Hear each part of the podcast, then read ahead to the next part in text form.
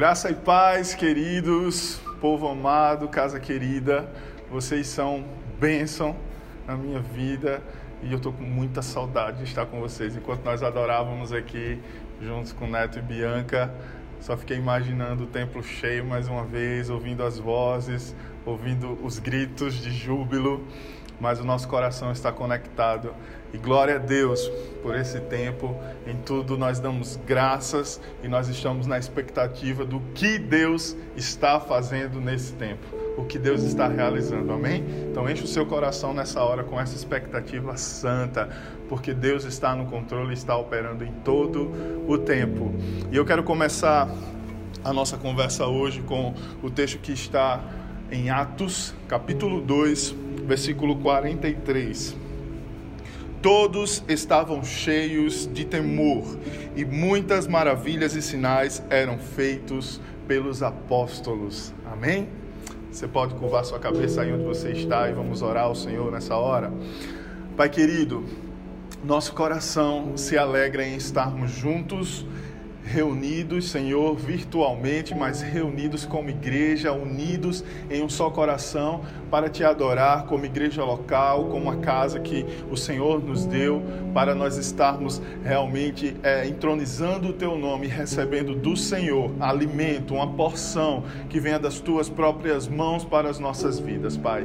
Que essa palavra viva inunde os nossos corações, assim como nós cantamos, que nós possamos estar totalmente imersos com esse amor, que nós possamos verdadeiramente estar envolvidos por essa atmosfera onde o teu nome é exaltado acima de todos os nomes, teu nome é exaltado acima dos nossos títulos, acima das nossas posições, até porque hoje nós estamos literalmente em igualdade, todos em suas casas, realmente sem expor, sem aparecer, para que o teu nome cresça de uma vez por todas em nossos corações e na igreja de Cristo nessa terra, em nome nome, na autoridade de Jesus. Amém, amém e amém. A mensagem de hoje é a igreja que vive o reino. A igreja que vive o reino.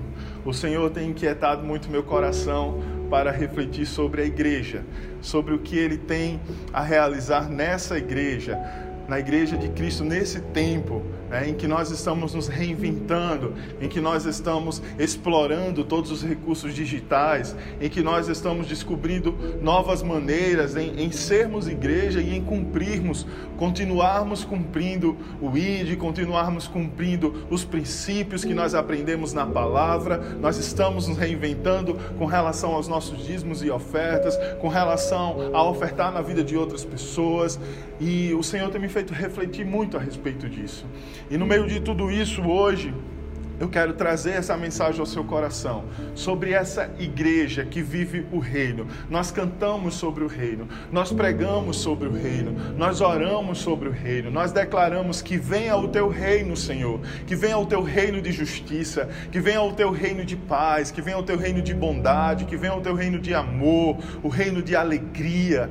Nós clamamos por essa realidade e o Senhor tem movido o meu coração a refletir sobre. Nós estamos vivendo a realidade desse reino. Nós ouvimos muito, até do nosso pastor Célio, a seguinte mensagem de que nós podemos viver a realidade do reino dos céus aqui, hoje. Não precisamos aguardar para vivermos a realidade do céu apenas na eternidade, quando Jesus vier buscar a sua igreja ou quando Jesus te recolher para estar junto dele. Nós podemos viver a realidade do reino de Deus hoje. Nós podemos atrair o reino dos céus hoje, até porque o próprio Jesus nos ensinou a fazer essa oração. Venha a nós o teu reino, seja feita a vossa vontade aqui na terra como ela é feita nos céus. Então, é desejo do Senhor que nós vivamos a realidade do seu reino, que nós atraiamos a realidade do seu reino aqui para a terra. E fica a interrogação para os nossos corações nesses dias: somos a igreja que vive o reino? Somos a igreja que atrai o reino? Somos a igreja que está verdadeiramente atraindo os céus para a terra, aonde nós chegamos, aonde nós estamos alocados? Porque nesses dias nós estamos vendo o quão realmente nós somos igreja o quão realmente nós não estamos dependendo de uma estrutura física da igreja local, mas o quão nós somos igreja.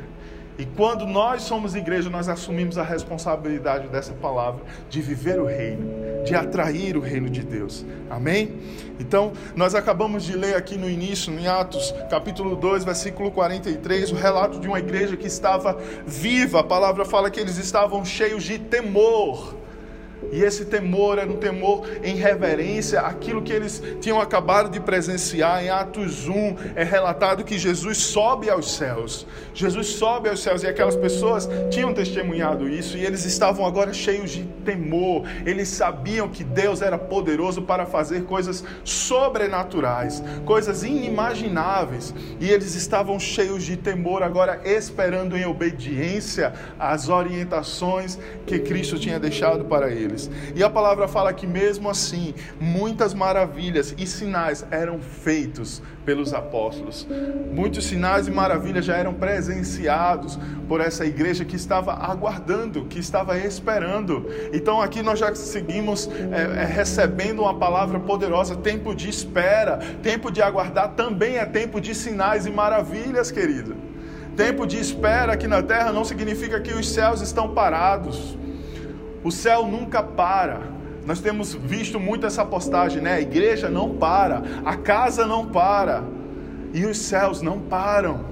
Os céus continuam agindo em favor daqueles que estão vivendo em obediência a essa palavra, assim como os discípulos, os apóstolos de Jesus estavam aguardando ali em Jerusalém o derramar do Espírito Santo em obediência, eles estavam experimentando muitas maravilhas e sinais sinais poderosos, sinais proféticos de que a promessa de Deus iria se cumprir.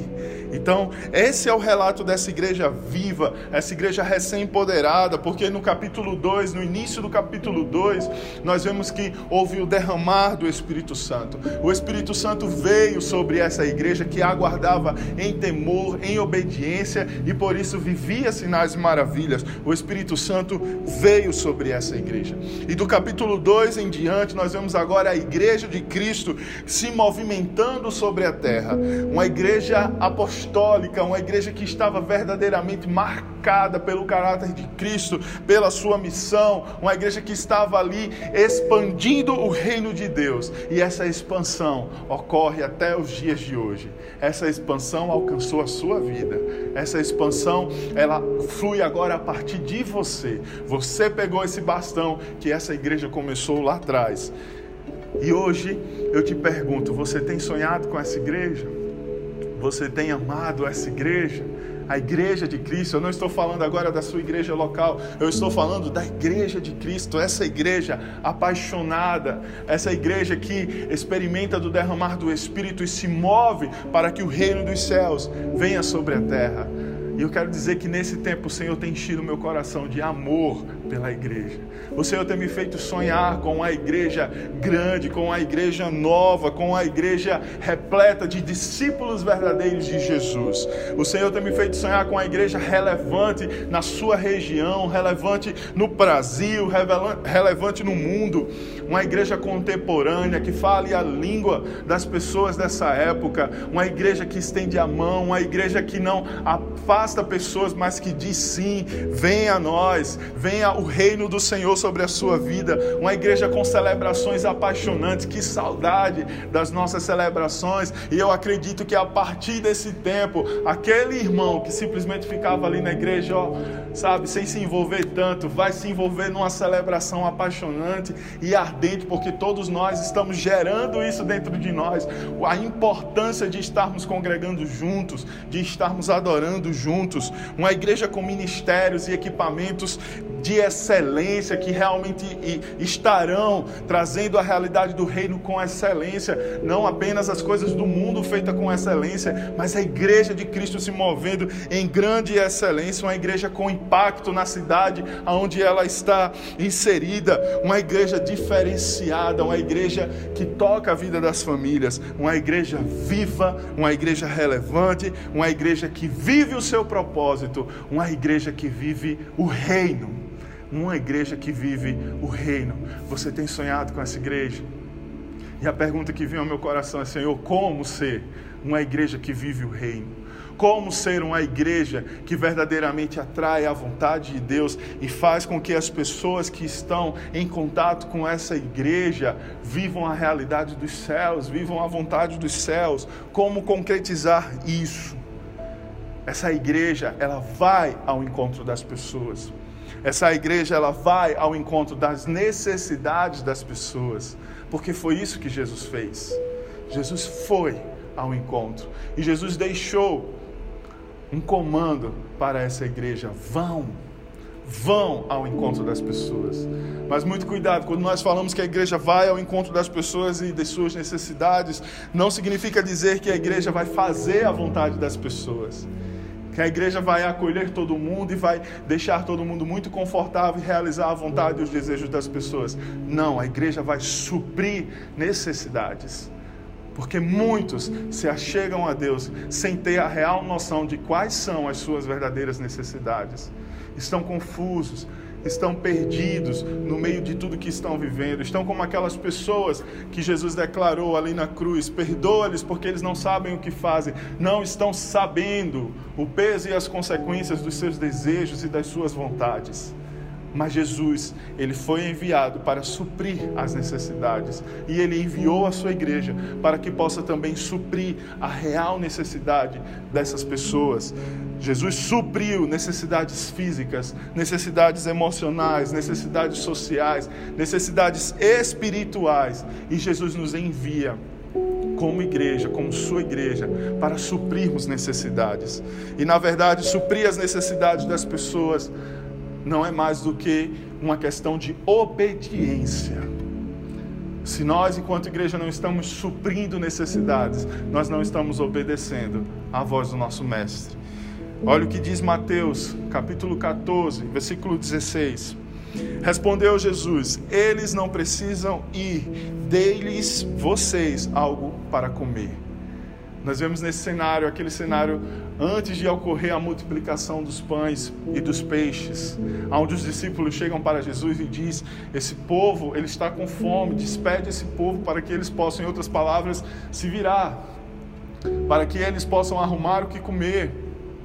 E Jesus responde para os discípulos nessa hora: eles não precisam ir Deem-lhes vocês algo para comer, ou seja, supram vocês a necessidade. Vocês estão sendo treinados, vocês estão sendo discipulados, vocês estão caminhando comigo para aprender a suprir necessidades. E a igreja que vive o reino é uma igreja que supre necessidades, amém? Vamos abrir a nossa Bíblia no livro de Atos, no capítulo 2, e deixa ela aberta aí. Se você já está com sua Bíblia aberta em Atos 2, assim como a minha, deixa a sua Bíblia aberta em Atos capítulo 2, que agora nós vamos passear por esse capítulo. Amém?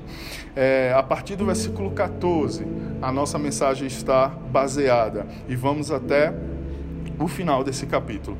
Vamos mergulhar juntos nessa palavra e descobrirmos quais são as características da igreja que vive o reino. Mas antes eu quero que fique bem claro para você de quem é que eu estou falando quando eu falo igreja nessa mensagem. Quem é essa igreja que deve viver o reino? Vamos ler o texto que está em Atos, capítulo 17, versículo 24.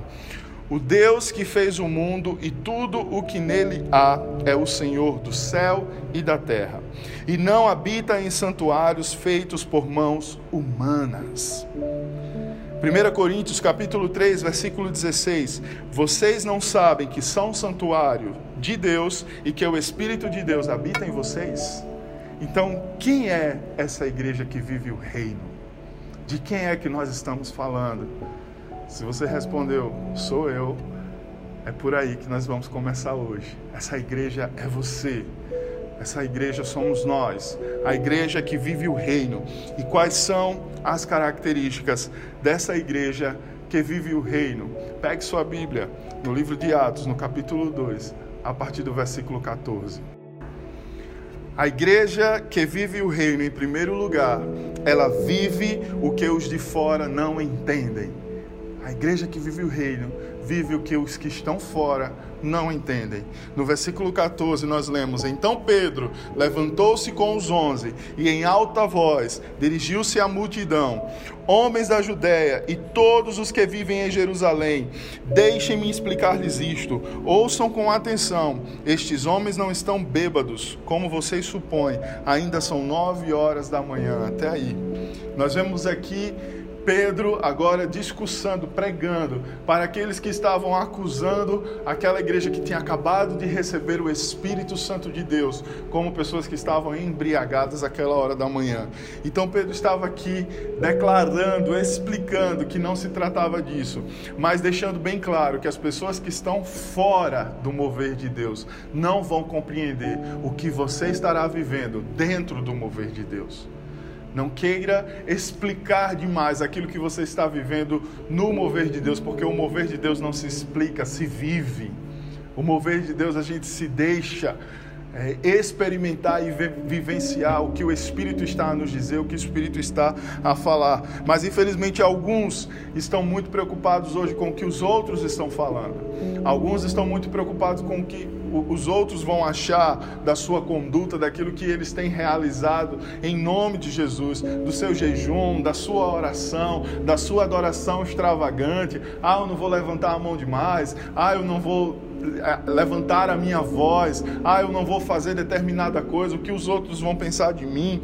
E infelizmente alguns têm se é, sabotado a viver tudo aquilo que o Espírito está desejando, a ter uma experiência real com o Espírito de Deus e calar as vozes que estão na sua mente para que a sua mente, o seu coração se concentrem o que Deus está derramando hoje sobre a minha vida, para a minha vida, para a sua igreja, para que ela possa estar vivendo o reino. E a minha oração é que essa preocupação nunca chegue ao teu coração a ponto de te impedir de se lançar nas mãos de Deus, de se lançar nos comandos que o Senhor tem trazido é, nos tempos né, para a sua igreja. O mover do Espírito, mais uma vez eu declaro, é para ser vivido e não para ser explicado. Essa é a igreja que vive o reino, é a igreja que está vivendo outra agenda, não é a agenda do mundo, é a igreja que está se movendo sobre outras palavras, não são as palavras do mundo. E muitas vezes aquilo que a igreja fala, aquilo que a igreja faz,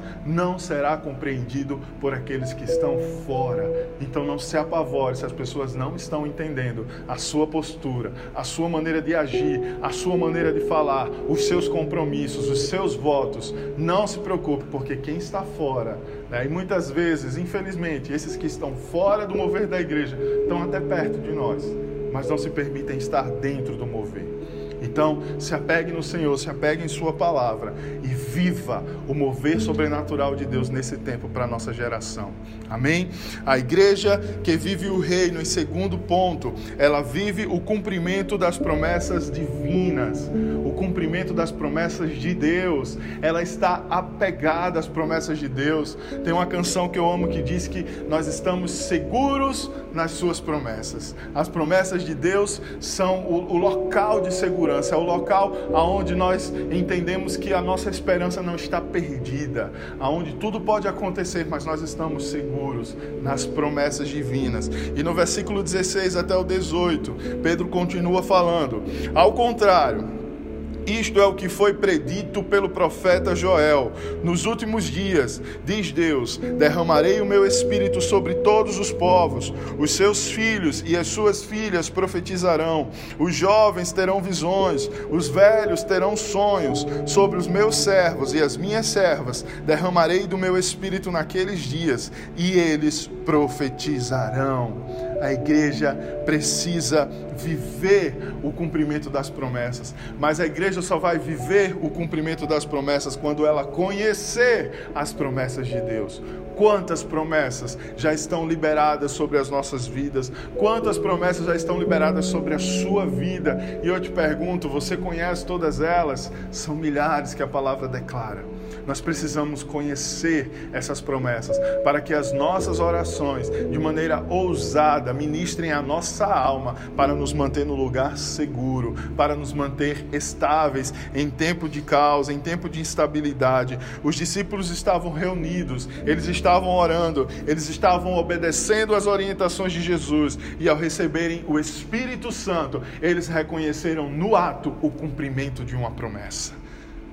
E muitas vezes, talvez a, a, promessa de Deus esteja aí diante de você, com a oportunidade de você presenciá-la, vivenciá-la, agarrá-la, mas por falta de conhecimento ou de sensibilidade ao Espírito, você não percebe que a promessa está diante de você os discípulos de Jesus reconheceram no ato que estavam vivendo o cumprimento de uma promessa, o cumprimento de uma palavra. E assim somos nós, em nome de Jesus, uma igreja cheia de fé, uma igreja que crê, uma igreja que espera, uma igreja que declara as promessas, uma igreja que está agarrada ao que a palavra promete e por isso não será levada por nenhum vento de doutrina vã que tem conduzido muitos ao erro, que tem conduzido muitos a, a colocarem a palavra no lugar é, menor do que ela deveria estar. Em nome de Jesus, vamos atrair o reino de Deus quando nós entendermos quais são as promessas do Senhor para as nossas vidas e nós estivermos atentos que nós já estamos vivendo o cumprimento de muitas dessas promessas. Terceira característica da igreja que vive o reino ela está atenta aos sinais da volta de Jesus atenta aos sinais da volta de Jesus. O versículo 19 declara: Mostrarei maravilhas em cima do céu e sinais embaixo na terra: sangue, fogo e nuvens de fumaça. O sol se tornará em trevas e a lua em sangue, antes que venha o grande e glorioso dia do Senhor. Queridos, cuidem para que os anos, para que as tragédias, para que o tempo não te deixem cético diante dessa promessa que é a mais poderosa e a mais gloriosa para as nossas vidas. Tirando você, tirando de você a fé que Jesus voltará a fé de que Jesus virá buscar a sua igreja. É, tem uma canção muito antiga da harpa cristã que eu ouvia quando criança, que declara: Nossa esperança é sua vida o Rei dos Reis vem nos buscar. Nós aguardamos Jesus ainda. Esqueci o resto. Mas ele virá. E desde criança eu ouço essa canção de que Ele é a nossa esperança. E não é simplesmente a vida de Jesus nas nossas casas, mas é a esperança da Sua vinda. É a esperança do seu dia glorioso, como declara a palavra. O grande e glorioso dia do Senhor nós não podemos esquecer que a nossa fé está baseada nessa esperança. Uma igreja que faz a leitura dos momentos proféticos, que faz a leitura dos sinais que estão acontecendo, que antecedem a vinda de Jesus, é uma igreja que está se movendo para que o reino venha à terra. É uma igreja que não está é, sendo jogada de um lado para o outro com as circunstâncias da vida mas é uma igreja que está entendendo que em tempos de pandemia, sinais proféticos estão se cumprindo. Em tempos de família sendo alvo de ataque na sociedade, são sinais de que a volta de Jesus ela está para acontecer. E por isso essa igreja não vai estar de braços cruzados. Por isso essa igreja não vai estar acomodada diante daquilo que nós vimos lá no início, a necessidade de suprir né, a, a, as pessoas, de suprir a real necessidade que elas têm da providência de Jesus em suas vidas. Porque nós nós estamos alicerçados nessa certeza de que a palavra de Jesus se espalhará sobre a terra. E quando todos ouvirem falar do nome de Jesus, aí a terra estará pronta para a sua vinda. Então, por isso, nós não estaremos de braços cruzados, mas nós estaremos no local onde o Senhor nos plantou para estarmos anunciando essa mensagem até que ele venha. Essa é a igreja que consegue discernir os acontecimentos dos tempos. Quarta característica da igreja que vive o reino, é a igreja que prega a mensagem de salvação do Evangelho de Cristo. Muito cuidado se nesse tempo você está se expondo a muito material, a muita live, a muita pregação, talvez com uma mensagem que se distancie da essência do Evangelho de Cristo. É muito bom ouvir mensagens que nos colocam para cima. É muito bom ouvir mensagens motivacionais. Mas essas mensagens, uma hora, elas cansam. Uma hora elas param de suprir a necessidade, porque toda necessidade ela é suprida em Cristo Jesus. Toda necessidade ela é suprida em Cristo Jesus. No versículo 21 do texto que nós estamos lendo, Pedro declarou: E todo aquele que invocar o nome do Senhor será salvo. Essa é a mensagem da fé que nós professamos. Essa é uma declaração poderosa que ele deixa aqui registrada. Todo aquele que invocar o nome do Senhor será salvo. Uma mensagem de salvação no nome de Jesus Cristo. E continua no versículos 22 até o 24. Ouçam essas palavras. Jesus de Nazaré foi aprovado por Deus diante de vocês por meio de milagres, maravilhas e sinais que Deus fez entre vocês por intermédio dele, como vocês mesmos sabem. Este homem lhes foi entregue por propósito determinado e pré-conhecimento de Deus a vocês, com a ajuda de homens perversos, e vocês, com a ajuda de homens perversos, o mataram, pregando-o na cruz.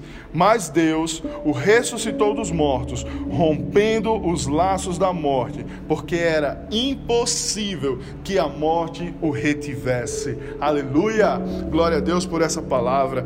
Toda a base da nossa fé está nessa declaração de Pedro.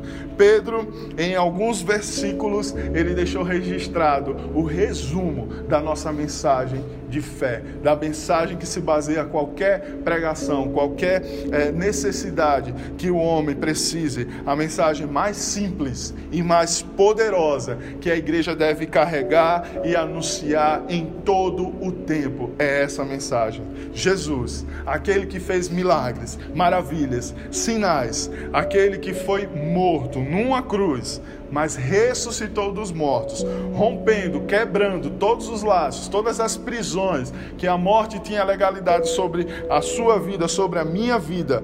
E agora, esse espírito e esse poder que o levantou, ele é impossível de ser retido pela morte novamente é motivo de realmente nós adorarmos, glorificarmos e celebrarmos o nome de Jesus e não esquecermos da mensagem que nós precisamos trazer agarrada ao nosso coração tudo está baseado nessa mensagem de fé. Anuncie com o seu testemunho de vida, anuncie com a sua maneira de viver, com a sua maneira de agir, com a sua maneira de reagir, com a sua maneira de amar, com a sua maneira de ajudar os outros, com a sua maneira de servir, com o seu jeito rápido de perdoar, rápido de pedir perdão. Anuncie com todas as maneiras que você tenha de viver e de se relacionar com os outros essa mensagem de salvação Não precisamos o tempo todo estar declarando que Jesus morreu e ressuscitou para salvar, mas a maneira com que você ama, com que você perdoa, com que você dá o seu testemunho no seu dia a dia,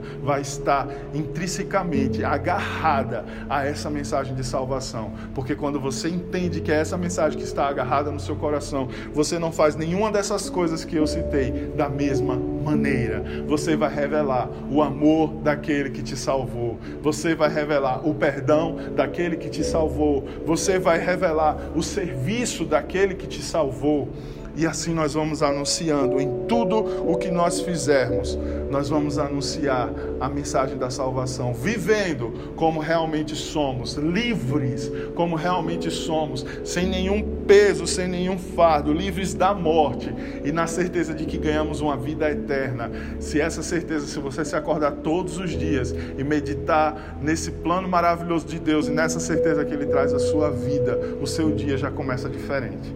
Você foi liberto da morte eterna e por isso, do seu dia, você vai viver de maneira que você vai expressar a sua gratidão a essa salvação. Amém? Aleluia. Quinto ponto quinta característica dessa igreja que vive o reino. Ela crê no poder da ressurreição de Cristo. Isso parece meio óbvio, né? Mas ela crê no poder da ressurreição de Cristo. De que maneira? Vamos ver aí mais uma vez o que Pedro estava nos ensinando. Versículo 32.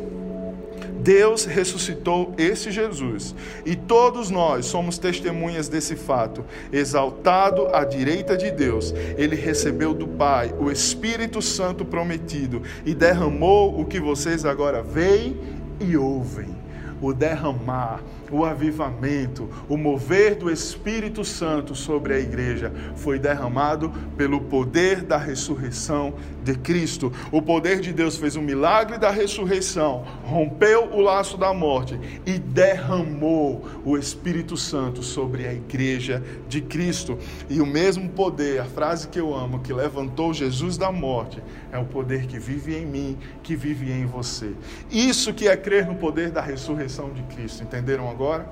Crer, uma igreja que crê no poder da ressurreição de Cristo é uma igreja que crê que o mesmo Espírito que o levantou da morte está sobre ela. E é por isso que nós vivemos o reino, porque este poder está sobre nós, está em nós, porque ele venceu e ele derramou. Não foi porque nem eu nem você fizemos por onde, mas foi porque nós abrimos o coração para essa mensagem, para essa realidade.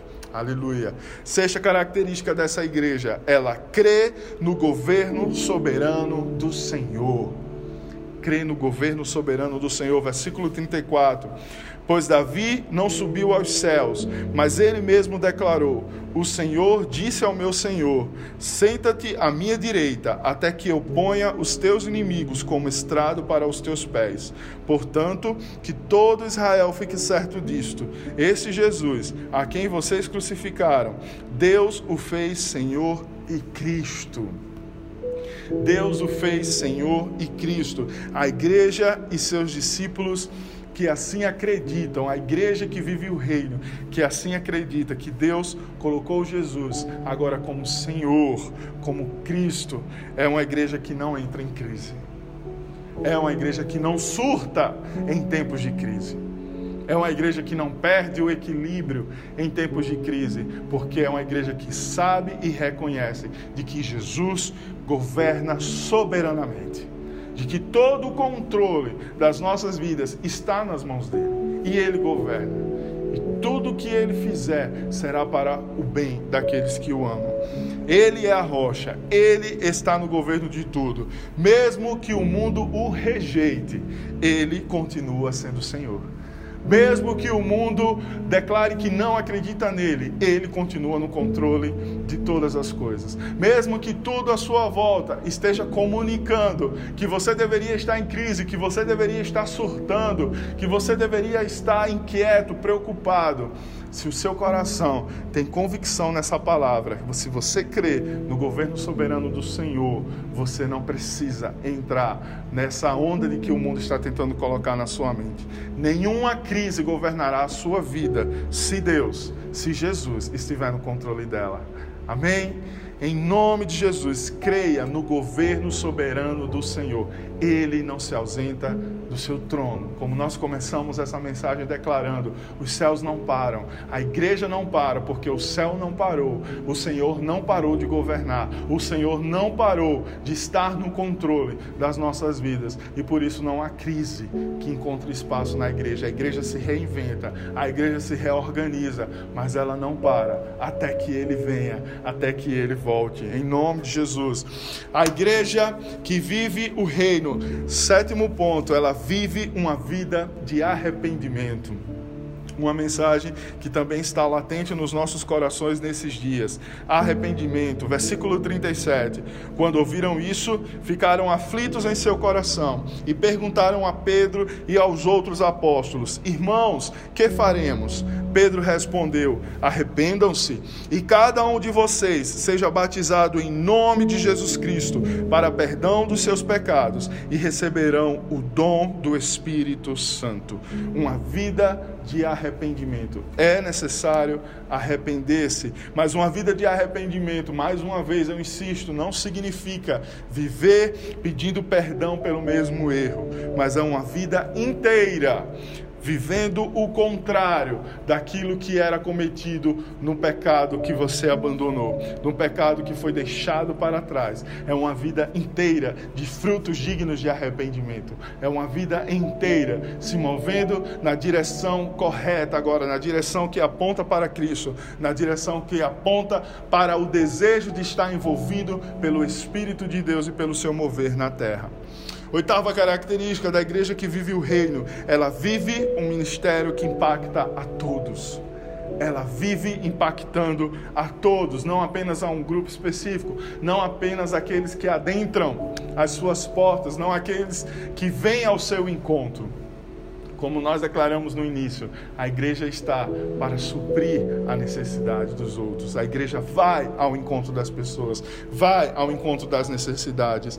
Versículo 39 declara: Pois a promessa é para vocês, para os seus filhos e para todos os que estão longe, para todos quantos o Senhor, o nosso Deus, chamar.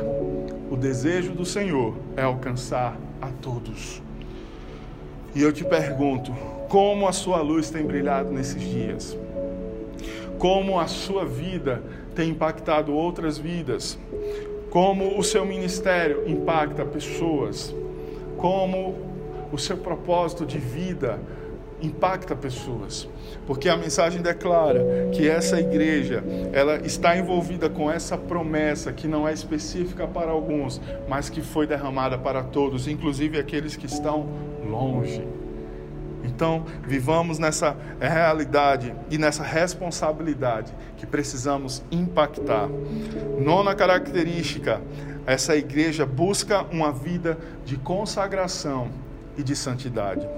Versículo 40: Com muitas outras palavras os advertia e insistia com eles: salvem-se desta geração corrompida geração corrompida? Será que só existia no tempo da igreja primitiva?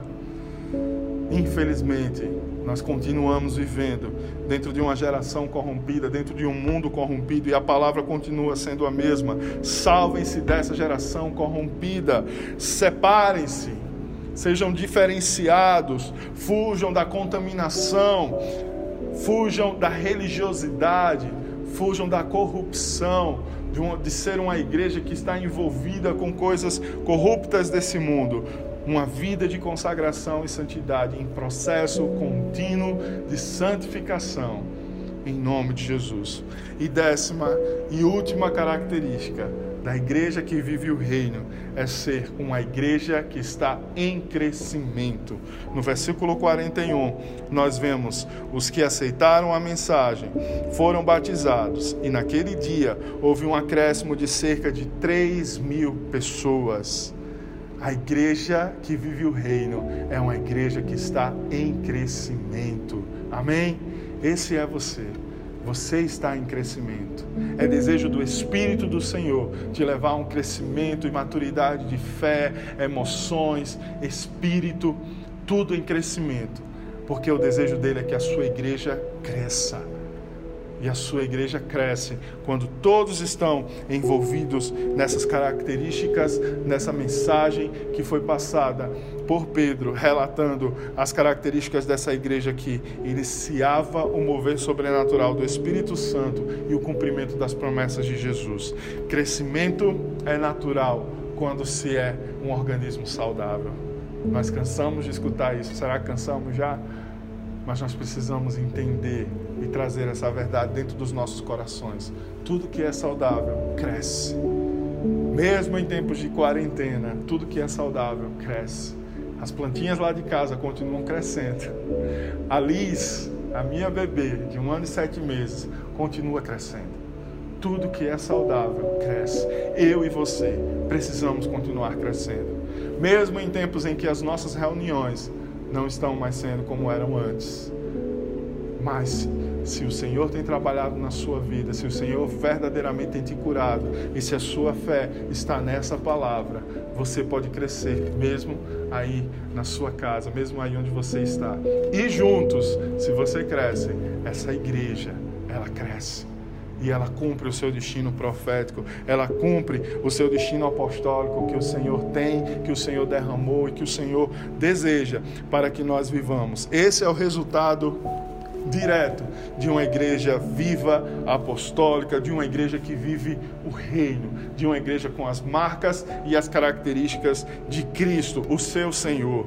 Não podemos ter medo de sermos essa igreja que se move pelo Espírito, dessa igreja orgânica que vai para fora das paredes, dessa igreja que vai ao encontro das pessoas, dessa igreja que vai ao encontro das necessidades. Não podemos ter medo de sermos uma igreja que vive o reino mas sim, nós devemos ter medo de sermos uma igreja religiosa. Uma igreja que transforma essas palavras vivas de Cristo, essas palavras poderosas do Senhor, em meros costumes e hábitos que são repetidos ano após ano, ano após ano, mas que não trazem vida nem para você, nem para aqueles que estão ao seu redor. A religiosidade nos impede de alcançar essas dez características dessa igreja livre e poderosa em Deus, dessa igreja que atrai os céus para onde ela está. Deus, nesse tempo, está alinhando os corações, está alinhando as motivações, está alinhando as agendas da sua igreja para que tudo esteja em linha com o seu reino, com a sua agenda, com o seu coração, com os seus desígnios, com as suas promessas, com as suas profecias, com a sua palavra que é soberana, independente do meu desejo e do seu desejo.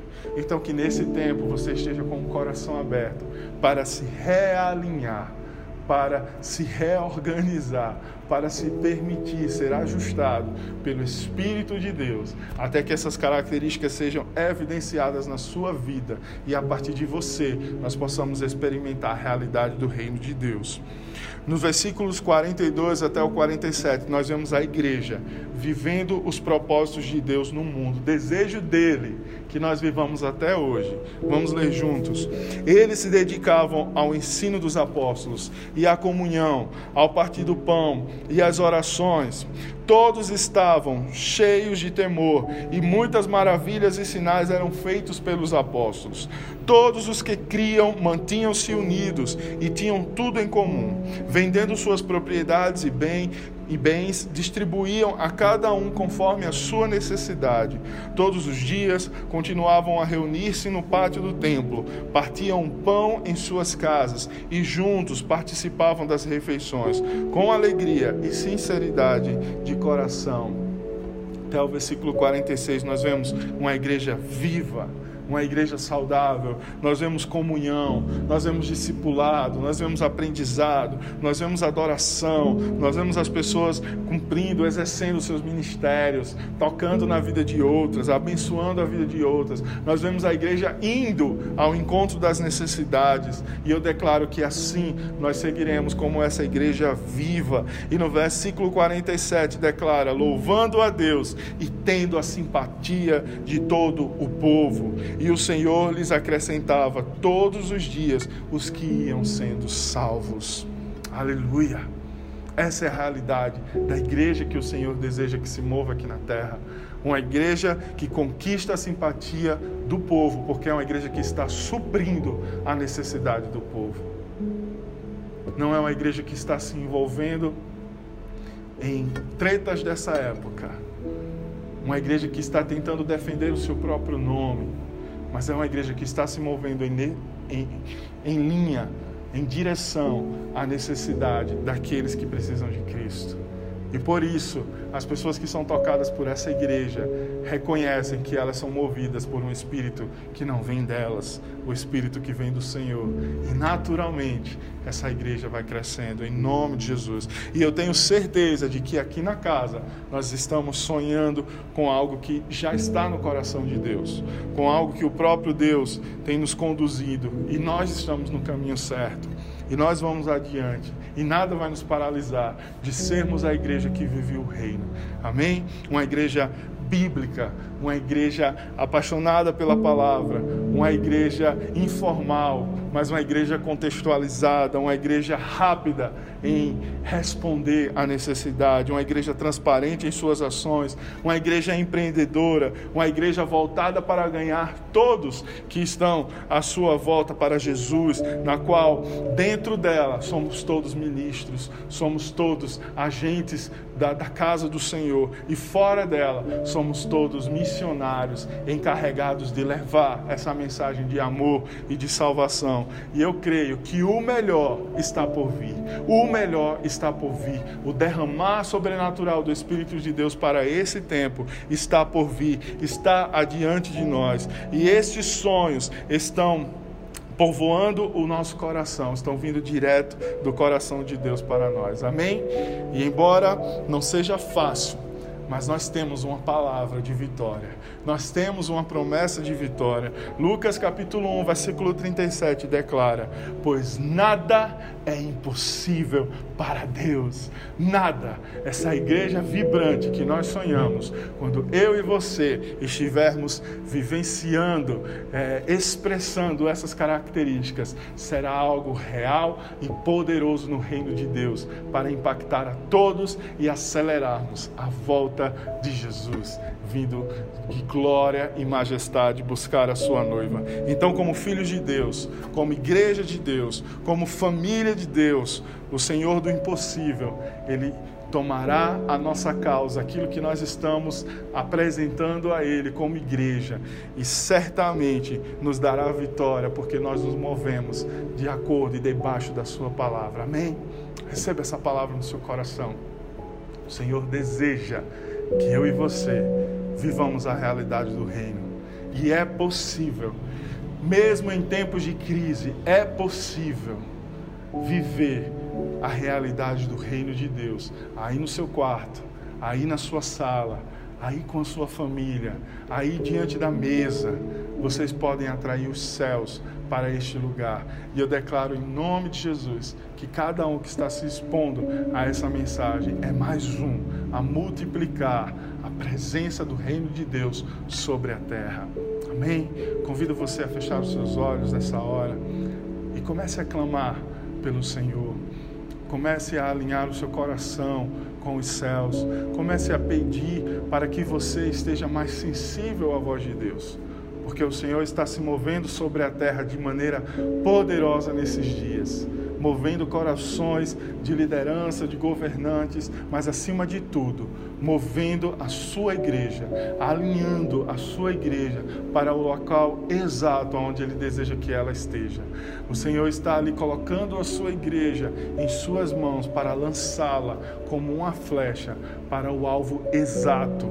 E essa flecha, nesse momento, ela está sendo esticada ali no arco, ela está sendo alinhada, apontando, mirando exatamente para onde Deus quer que ela vá. Mas no momento que o Senhor soltar essa flecha, que o Senhor lançar essa flecha, que o Senhor derramar o seu espírito com poder, com glória e dizer: é agora, nós temos que estar prontos, porque a velocidade não será mais a mesma. A velocidade para aprender, para crescer, não será mais a mesma, porque agora nós estaremos em grande movimento em direção ao destino profético de Deus para a sua igreja.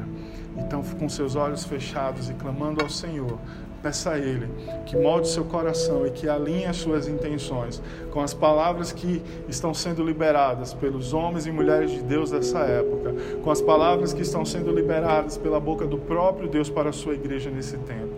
Pai, no nome de Jesus, eu clamo nessa hora para aquilo que só o Teu Espírito pode fazer, só o Teu Espírito pode realizar nas nossas vidas. Que o Senhor venha, no nome de Jesus, alinhar o nosso coração com o Teu. Nós Muitas vezes somos falhos, Senhor, e não conseguimos administrar as nossas emoções, não conseguimos lidar com as mudanças do tempo, Deus, com aquilo que acontece, com aquilo que deixa de acontecer. E a minha oração nessa hora é para que todos nós estejamos em equilíbrio e em linha com a tua palavra e com a tua vontade. Vem sobre nós, Deus. Vem sobre nós, trazendo é, o teu Espírito, Deus, que nos alinha e nos coloca realmente aonde nós deveríamos estar. Vem sobre nós, trazendo verdadeiro arrependimento sobre os hábitos que precisam deixar, Senhor, de, de dominar a nossa vida.